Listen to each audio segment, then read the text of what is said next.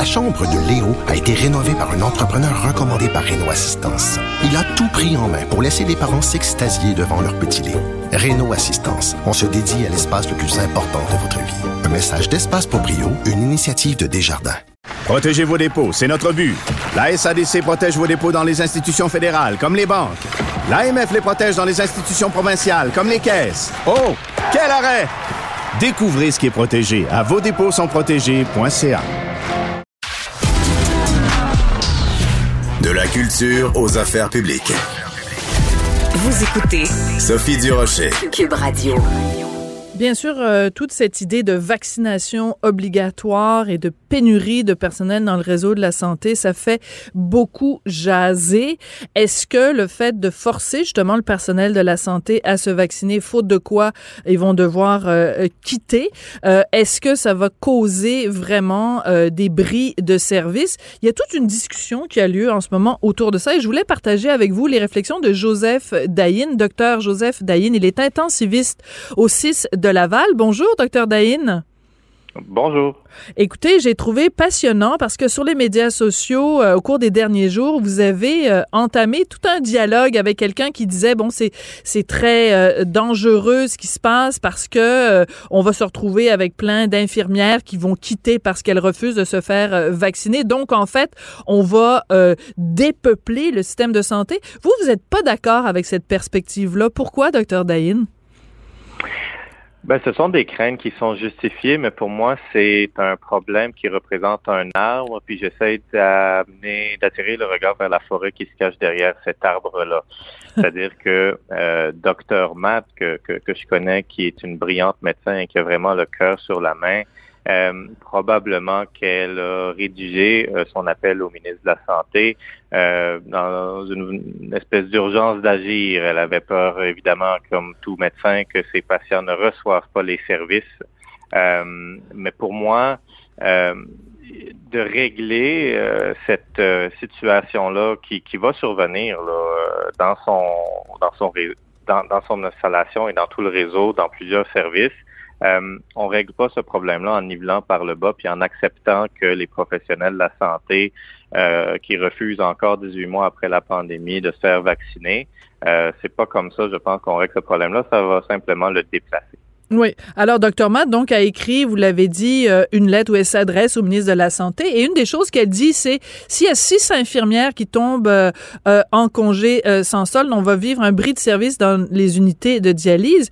Vous, vous répondez, ben, si elles les étaient tombées en congé maladie, c'est-à-dire que si, vu qu'elles ne sont pas vaccinées, si elles tombaient malades, ben là aussi il y aurait un, bris de service. Donc en fait, au lieu de euh, déplorer le fait que le gouvernement euh, leur dit de pas rentrer travailler si elles sont pas vaccinées, euh, on devrait justement continuer à les encourager à se faire vacciner pour qu'elles ne tombent pas malades.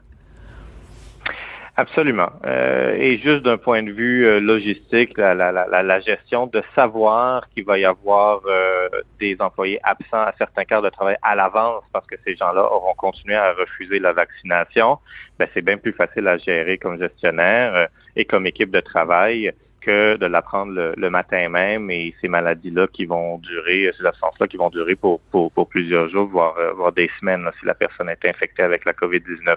Donc, euh, oui, il faut continuer à encourager la vaccination. S'il se trouve encore des travailleurs, des travailleuses de la santé, euh, pour qui la raison qui justifie le refus de vaccination, c'est la peur, c'est l'anxiété. Euh, Parlons-en. C'est arrivé dans mon hôpital. Euh, oui. Des gens, des gens, oui, oui, des gens qui avaient peur parce qu'à chaque fois qu'ils reçoivent le vaccin de la grippe, ils ont une mauvaise réaction. Mais on prend le temps, on les écoute, puis pour certains, on les a accommodés, on les a vaccinés aux soins intensifs. Euh, euh, puis euh, des collègues les ont surveillés pour s'assurer que ça aille bien. Euh, et, et, ces gens-là, ben, le dialogue est ouvert, le canal de communication est ouvert. C'est encore possible. Il commence à être tard, là, mais c'est encore possible et c'est correct. Faut comprendre que beaucoup des, des, gens dans le domaine qui continuent à, refuser la vaccination, c'est pas ce genre de discours-là qui tiennent.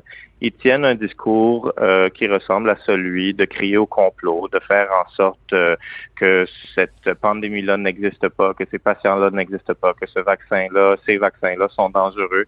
Et ça, c'est un discours qui est, qui, qui, qui est faux, dangereux et qui mine le moral des collègues de travail autour. Mais ce discours-là, vous l'entendez? À votre hôpital? C'est-à-dire qu'il y a des gens qui travaillent dans le domaine de la santé et qui pensent sérieusement que c'est un complot? C'est une minorité, mais effectivement, il y a plein de gens qui s'affichent sur les réseaux sociaux euh, euh, avec ce genre de discours-là. Et, je pense que on, peut pas défendre l'indéfendable, on, on peut pas concilier, on peut pas accepter ça de craindre qu'il y ait des bris de service parce que c'est un discours qui mine la confiance de la population envers les soins qu'ils reçoivent dans le domaine de la santé. C'est un discours qui euh, euh, mine euh, l'énergie des collègues qui, eux, continuent à se battre pour donner des soins pour la population. Et c'est tout simplement un discours qui, qui est en contradiction avec ce qu'on attend de ces gens-là dans leur travail quotidien euh, leur valeur professionnelle profonde, c'est-à-dire de travailler en équipe, de faire confiance aux expertises des collègues lorsqu'on on ne les possède pas. Et cette espèce de discours du euh, I know better, euh, ça marche pas en médecine. On peut pas être expert dans tous les domaines. Moi, je suis intensiviste. Vous avez besoin d'aide avec votre patient instable qui entre la vie et la mort. Appelez-moi, je vais y sauver la vie, je vais l'intuber, je vais, je vais y installer tous les cathéters dont il a besoin mais demandez-moi pas d'aller l'opérer pour une appendicite. Je vais faire confiance au chirurgien qui va venir euh, euh, avec son expertise soigner mon patient. C'est la même chose pour les vaccins. Moi, je vous parle, j'essaye d'informer, mais la réalité, c'est que je suis pas virologue, je suis pas immunologue, je suis pas épidémiologiste, euh, euh mais je fais confiance aux gens dont c'est le travail de créer ces vaccins-là, de comprendre cette science-là, qui sont payés pour nous protéger.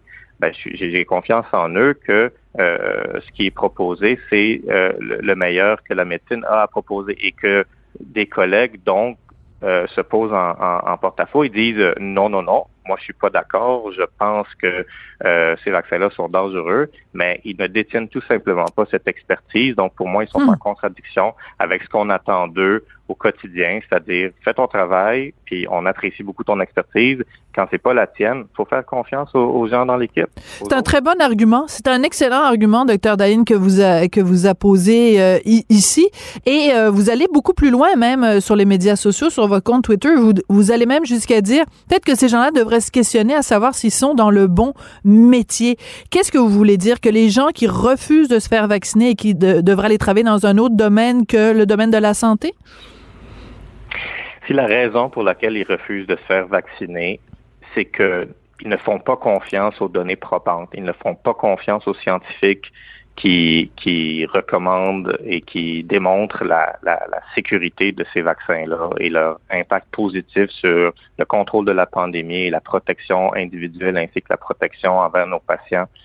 Si c'est ça leur argument pour refuser la vaccination, effectivement, ils sont en contradiction profonde avec leurs valeurs professionnelles et ils sont peut-être pas dans, dans le bon domaine parce que, comme je vous expliquais tout à l'heure, on s'attend quotidiennement à ce que les, les, les gens travaillent dans leur propre champ de compétences.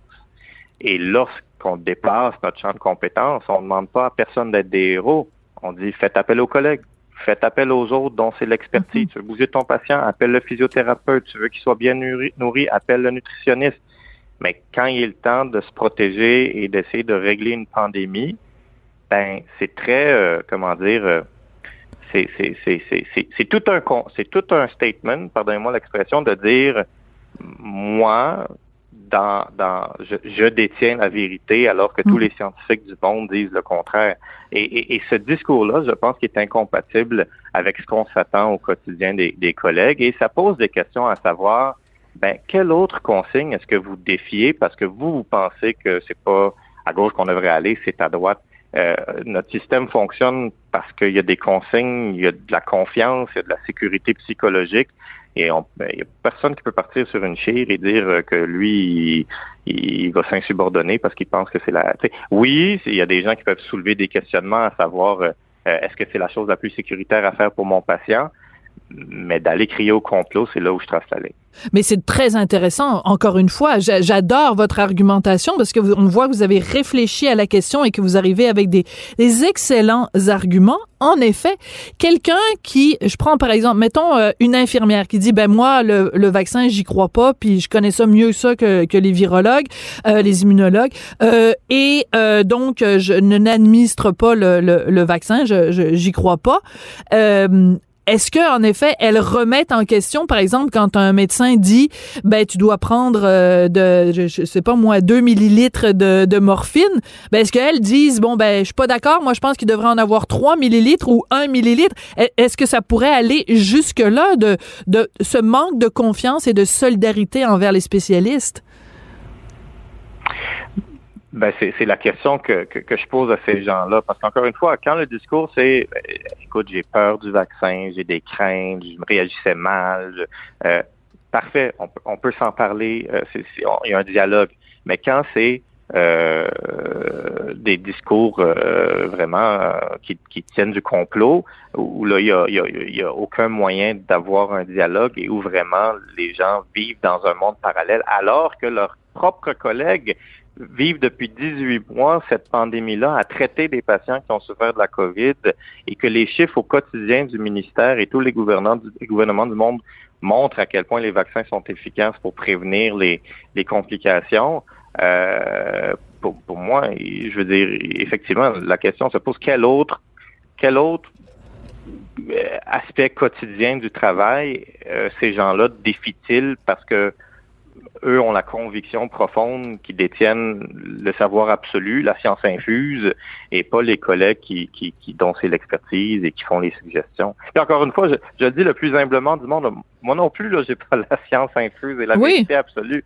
Ce que je dis, c'est juste, je fais confiance aux collègues qui ont les expertises nécessaires afin que le patient en bénéficie, puis je mets pas à risque mes patients parce que je décide que par conviction, moi, je crois pas en des données probantes puis, puis, puis la science. C'est correct de questionner, c'est pas correct de crier au complot.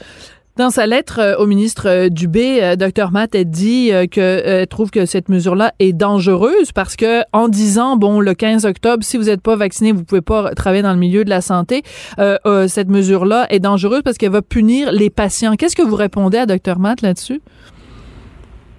Ben, que c'est une préoccupation qui est partagée à travers le réseau et je la partage. Moi, je suis intensiviste aux soins intensifs euh, depuis 18 mois qu'on traite des patients COVID et non COVID. Et puis, euh, je vous dirais qu'on n'a pas la même énergie qu'on avait en mars 2020, là, maintenant qu'on voit la quatrième vague venir euh, dans mon service et partout au Québec, je veux dire même partout au monde. Il n'y a pas... il n'y a pas de deuxième, troisième ou quatrième trio à envoyer sur la glace pour soigner ces patients-là. C'est le, le, le, même monde depuis 18 mois qui fait des efforts surhumains pour essayer de rester en sécurité, protéger leur propre famille et évidemment donner les, les, soins aux, patients. Euh, donc, donc, je comprends cette préoccupation-là.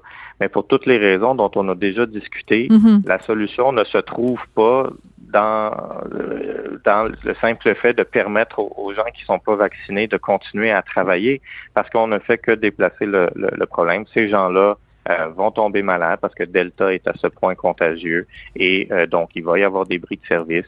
Donc pour moi, euh, j'ai pas de solution miracle non plus. Là, c'est sûr que je vais dire des mots vagues, mais mais recrutement, formation et réorganisation pour moi sont sont, sont les pistes de solution. sauf que, encore une fois, c'est, pour moi, c'est, c'est, l'arbre devant la forêt.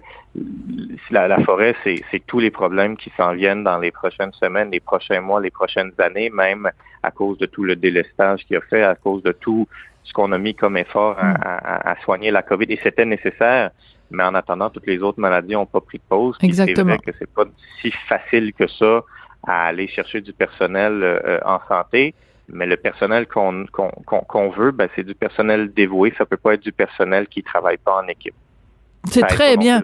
oui, oui. Mais c'est très bien résumé. Et puis de toute façon, je pense que les gens qui nous écoutent comprennent fort bien le, le, le dilemme devant lequel le système de santé est placé. C'est que si on garde euh, le personnel de la santé qui est non vacciné, on fait courir un risque euh, aux patients, on fait courir euh, un risque aux collègues et on peut pas se permettre ça. On peut pas se permettre ça. Donc c'est pour ça que c'est préférable de retirer ces gens-là du système de santé et de pallier à leur absence ou alors simplement que ces gens-là, de leur propre chef, décident de se faire vacciner. En quel cas, il n'y en aura pas de problème, il n'y aura pas de bris de service et les gens vont être euh, en sécurité. Écoutez, je veux qu'on sorte simplement de ce, sujet-là précis de la vaccination euh, obligatoire et, du, et de la date de tombée du, 15 octobre. Vous nous l'avez dit, vous êtes intensiviste. Euh, j'aime beaucoup votre image là, du, trio qu'on peut envoyer sur la glace vous n'êtes pas découragé, vous n'êtes pas euh, découragé justement devant la, la, la virulence euh, du, du, variant Delta, euh, devant cette quatrième vague? On pensait qu'à l'automne 2021, tout ça serait derrière nous. Euh, manifestement, c'est pas le cas. Vous n'êtes pas découragé des fois? J'ai moins d'énergie. C'est sûr que j'ai moins d'énergie qu'en mars 2020 où là, on avait le feu dans les yeux et on était prêt à à, prendre tout ce qui nous arrive là, euh, mais on, on, va le faire quand même euh, avec l'équipe. Euh, toutes les équipes sont mobilisées à travers le Québec, mais, mais c'est vrai que c'est c'est pas autant d'être découragé que, que d'un côté euh, résigné. je pense qu'on n'a pas le choix de faire face à la musique, et de l'autre côté à, avoir peur. Je pense qu'il y, y, y, a une crainte parce que déjà les cas et les hospitalisations euh, on a des taux beaucoup plus élevés qu'à la même date l'année dernière, on l'a remarqué. Et il y a vraiment, vraiment, vraiment une tendance. Euh, on disait toujours l'année passée, c'est des jeunes, c'est des jeunes. C'est des plus jeunes encore à cette vague-ci. Donc, euh, il y a effectivement euh, euh, des craintes que, que, que la capacité hospitalière, la capacité des équipes à soigner tous les patients COVID et les non-COVID. C'est vraiment ça aussi l'enjeu. C'est que y a, les autres maladies n'ont pas pris de pause, puis il faut mm. pas que les autres patients soient pénalisés encore. De voir un peu cette compétition entre les COVID et les non-COVID pour les mêmes ressources limitées qui diminuent de plus en plus, euh, ça fait peur. Oui, juste en terminant, parce qu'il nous reste une minute. Docteur Daïn, qu'est-ce que vous avez à dire aux gens au Québec et ailleurs qui sont allés manifester au cours des derniers jours devant des hôpitaux? Laissez les hôpitaux tranquilles. C'est, c'est inconcevable euh, qu'on qu'on ait même un débat sur ce sujet-là. J'ai jamais pensé dans ma vie avoir à me prononcer ou discuter sur la légitimité, d'aller manifester devant les écoles ou devant les hôpitaux. Ce sont des lieux sacrés qui devraient être exempts euh, euh, de, ces manifestants-là, de ces démonstrations-là.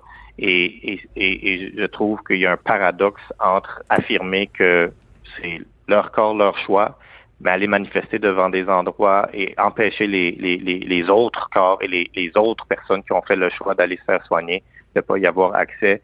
Donc, c'est simple. C'est laisser les hôpitaux tranquilles, laisser les, les écoles tranquilles, manifester si vous voulez, mais permettez aux autres qui ont fait le choix de vivre leur vie, de la vivre, de se faire soigner, puis permettez-nous de continuer à les soigner en toute quiétude. Merci beaucoup et merci à vous et à toute votre équipe, euh, docteur Dayin. 18 euh, mois au front, la bataille est, loin d'être gagnée, mais merci beaucoup à vous et à tous ceux qui euh, qui nous soignent et tous ceux qui nous qui prennent soin de nous. C'est vraiment très apprécié. Merci beaucoup, docteur Dayin, donc qui est intensiviste au 6 Laval. Merci beaucoup puis bonne journée. Merci à vous de l'invitation. Au revoir.